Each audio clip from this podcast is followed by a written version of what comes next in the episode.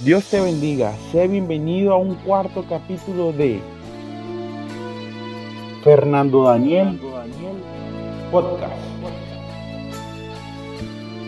¿Te has preguntado qué se sentirá que te inviten a cenar a la mesa de un rey?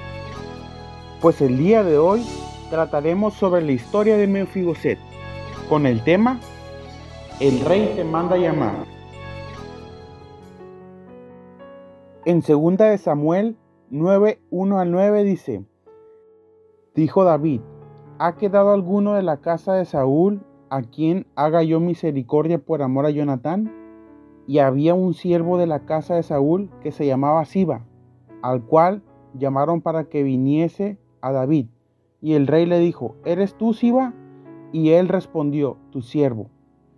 El rey dijo, no ha quedado nadie de la casa de Saúl a quien yo haga misericordia de Dios. Y Siba respondió al rey, He aquí está en casa de Maquir, hijo de Amiel, en Lodebar. Entonces envió el rey David y le trajo de la casa de Maquir, hijo de Amiel, de Alodebar. Y vino Mefiboset, hijo de Jonatán, hijo de Saúl, a David, y se postró sobre su rostro e hizo reverencia. Y dijo David, Mefiboset. Y él respondió, He aquí tu siervo. Y le dijo David, No tengas temor, porque yo a la verdad haré contigo misericordia por amor a Jonatán, tu padre, y te devolveré todas las tierras de Saúl, tu padre. Tú comerás siempre a mi mesa. Y él inclinándose dijo, ¿quién es tu siervo para que mires a un perro muerto como yo?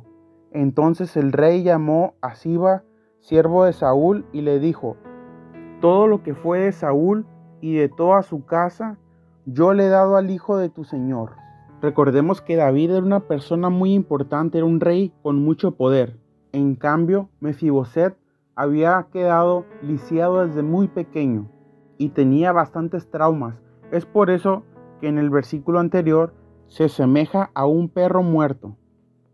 Recordemos que el trauma, según la psicología, se considera como una interferencia suficientemente fuerte para no permitir que una acción original suceda, para tener la capacidad de cambiar la dirección, la dirección de la vida de una persona, de modo que esta persona elimina por completo sus fuerzas de concluir sus proyectos de vida. En esta maravillosa historia bíblica alojada en 2 de Samuel, nos relata la historia de un hombre llamado Mefiboset, hijo de Jonatán, hijo de Saúl, un príncipe, un hombre de ascendencia real cuando él era niño. Pero como lo comentamos anteriormente, él fue afectado y se convirtió en inválido. En 2 de Samuel 4, del 1 al 4, dice, Luego que oyó el hijo de Saúl que Abner había sido muerto en Hebrón, las manos se le debilitaron y fue atemorizado todo Israel. Y el hijo de Saúl tenía dos hombres, capitanes de banda de merodeadores. El nombre de uno era Baana, el del otro era Recap, hijos de Rimón, Berotita, de los hijos de Benjamín, porque Berot era también contado con Benjamín. Pues los Berotitas habían huido de Gitaim y moran allí como forasteros hasta hoy. Y Jonatán, hijo de Saúl, tenía un hijo lisiado de los pies. Tenía cinco años de edad cuando llegó de Jezreel la noticia de la muerte de Saúl y de Jonatán, y su nodriza le tomó y huyó. Mientras se iba huyendo apresuradamente, se le cayó el niño y quedó cojo. Su nombre era Mefiboset. De un momento a otro vemos cómo empieza a cambiar la historia de este príncipe, su plan de vida y todo lo que su padre había soñado para él y te has hecho la pregunta, ¿qué te ha eliminado de la posición de príncipe? ¿Una caída, lo cual significa pecado? ¿Las fuerzas externas? A Mefiboset fácilmente lo podríamos llamar el coleccionista de traumas. Su vida estuvo marcada por la decepción, por pérdidas irreparables, bastantes frustraciones, bastantes ansiedades. Imaginémonos que la vida de Mefiboset empezó desde muy temprano con traumas en su infancia.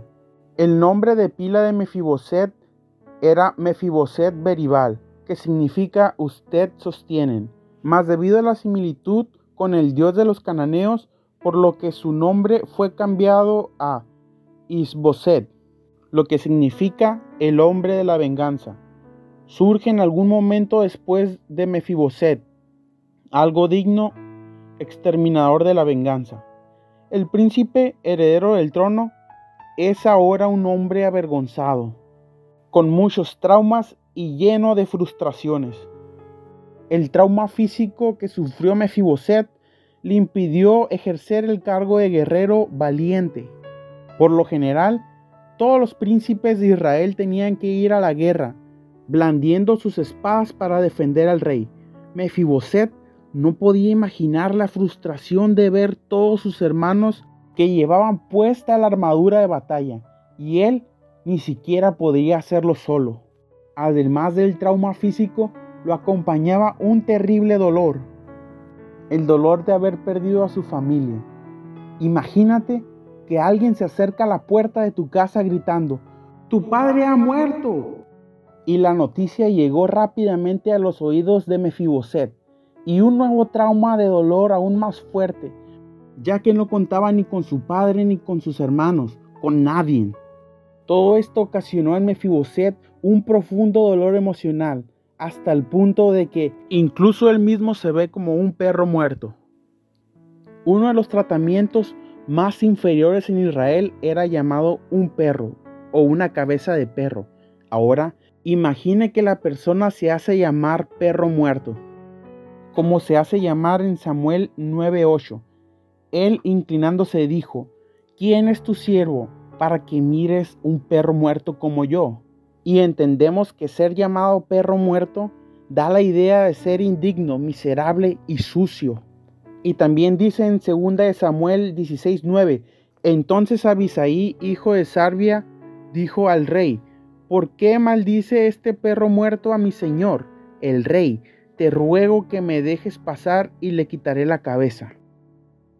Esto me hace recordar que el Señor Jesús dijo una vez, venid a mí todos los que estén trabajados y cargados, yo os haré descansar. Imagino el dolor que ha haber tenido Mefiboset, ya que sin tener familia fue llevado a un lugar llamado Lodebar, que significa lugar del olvido, un lugar donde no podían vivir ovejas, una ciudad diseñada para los enfermos, los leprosos, los ciegos, los desamparados, y era el lugar del olvido. Y es en esta ciudad donde Mefiboset vivió alrededor de casi 20 años. Si lo vemos desde el punto de vista realista, Mefiboset era un hombre que había nacido para vivir tragedias, o más bien, para no vivir. ¿Te has puesto a pensar que ser olvidado es uno de los peores sentimientos que uno puede sentir socialmente? Pero el Señor nunca nos olvida. En Lucas 19:10 dice, porque el Hijo del Hombre vino a buscar y a salvar lo que se había perdido, que somos tú y yo. Pareciese que todo es desgracia, pero un día el rey David se acordó de la promesa que le había hecho a su amigo Jonatán. Lo que sucedió causó heridas en el alma de la vida de Mefiboset y adquirió una mentalidad de esclavitud. Perdió su posición como príncipe y todos sus bienes de su familia, convirtiéndose en un esclavo de sus traumas. Mefiboset había olvidado tal vez las acciones de Dios, tal vez esto no podía recordar la mayoría de las victorias que Dios había concedido a su padre Saúl. Mefiboset era espiritualmente oprimido y se fue creyendo que ya no había esperanza. Su fe había fallecido. Pero después de la frustración de David por encontrar a Mefiboset, mira un hombre tirado en el suelo, en medio del dolor, y ve un príncipe. Así es como David lo miró a Mefiboset, sin importar su vestimenta y sin importar su entorno. Después de todo, Mefiboset tuvo que reconocer su situación. Para que haya restauración es necesario reconocer nuestra condición actual mediante la confesión de pecados. Mientras que David no reconoció su condición, su pecado hizo que sus huesos envejecieran. Después de todo, vino Mefiboset delante del rey y comenzó a comer pan continuamente en la presencia del rey. Las condiciones de su posición fueron devueltos. El hombre que había perdido su posición como príncipe y convertirse en esclavo se vuelve a poner como capitán, como hijo del rey. El día de hoy el rey te manda llamar. El rey David le devolvió las tierras que eran de su abuelo Saúl, y por ende Melfiboset llegó a ser el dueño de esas tierras con trabajadores que las trabajaban. Siba fue su criado junto con quince hijos y siervos. Como estaba sentado a la mesa, de igual forma que las personas de la corte y visitas, el pueblo lo comenzó a conocer. Cuando el rey te llama a su mesa, te sacará del anonimato, porque el rey te ama. El rey David tenía el corazón de Dios, porque aún sin conocer a Melfiboset lo amó, y a pesar de que conocía a su padre. Así como las escrituras dicen, Dios es amor. Él ama al pecador y ama a los que dicen ser, perro muerto soy. El amor del rey no ve condiciones, sino más bien ve el corazón. Si tú no te sientes amado, estás muy equivocado, porque el rey les ama. Jehová es nuestro rey, porque cuando Él te llama es para entregarte de sus misericordias. Aunque le fallemos, aunque seamos infieles, él sigue siendo fiel.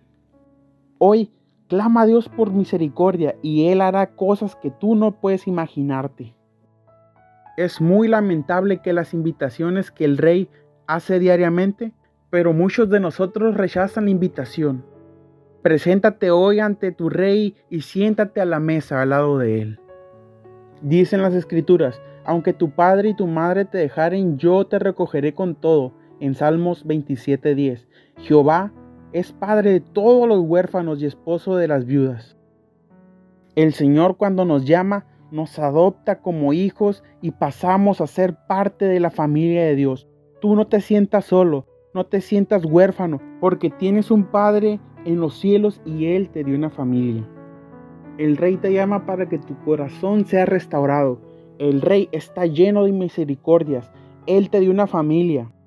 Si tú te sientes como Mefiboset, déjame decirte, el rey te mandó a llamar. Dios te bendiga y nos vemos en el próximo capítulo.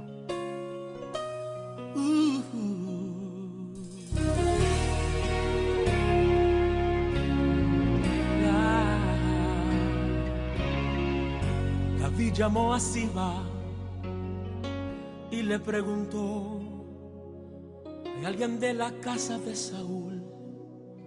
quien yo pueda ayudar.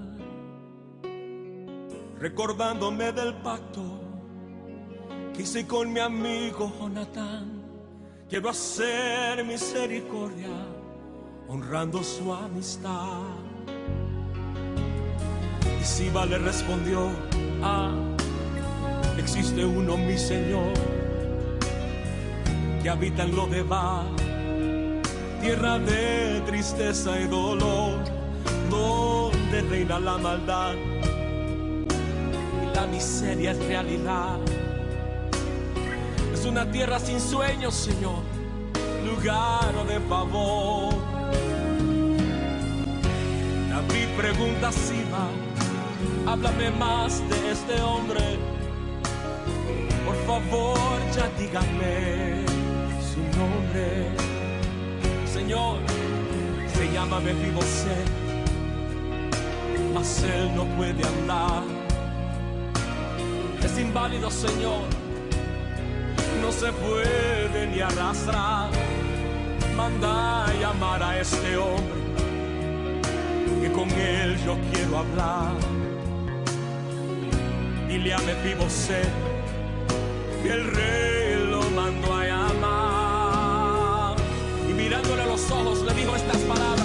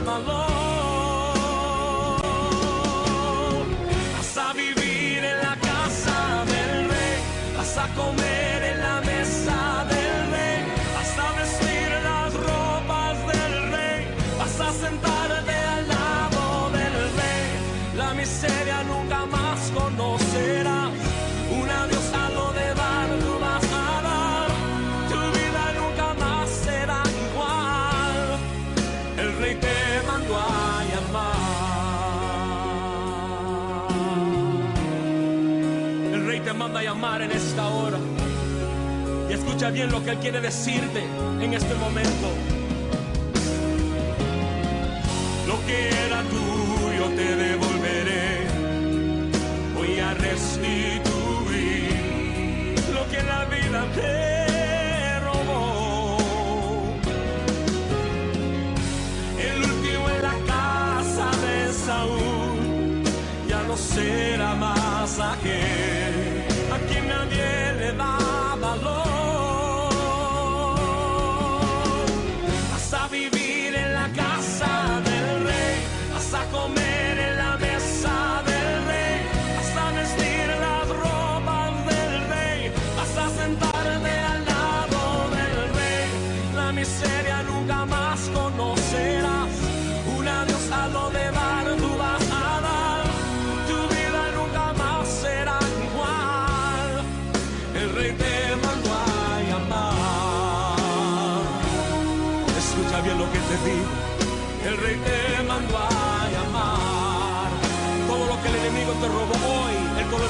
ciento por uno.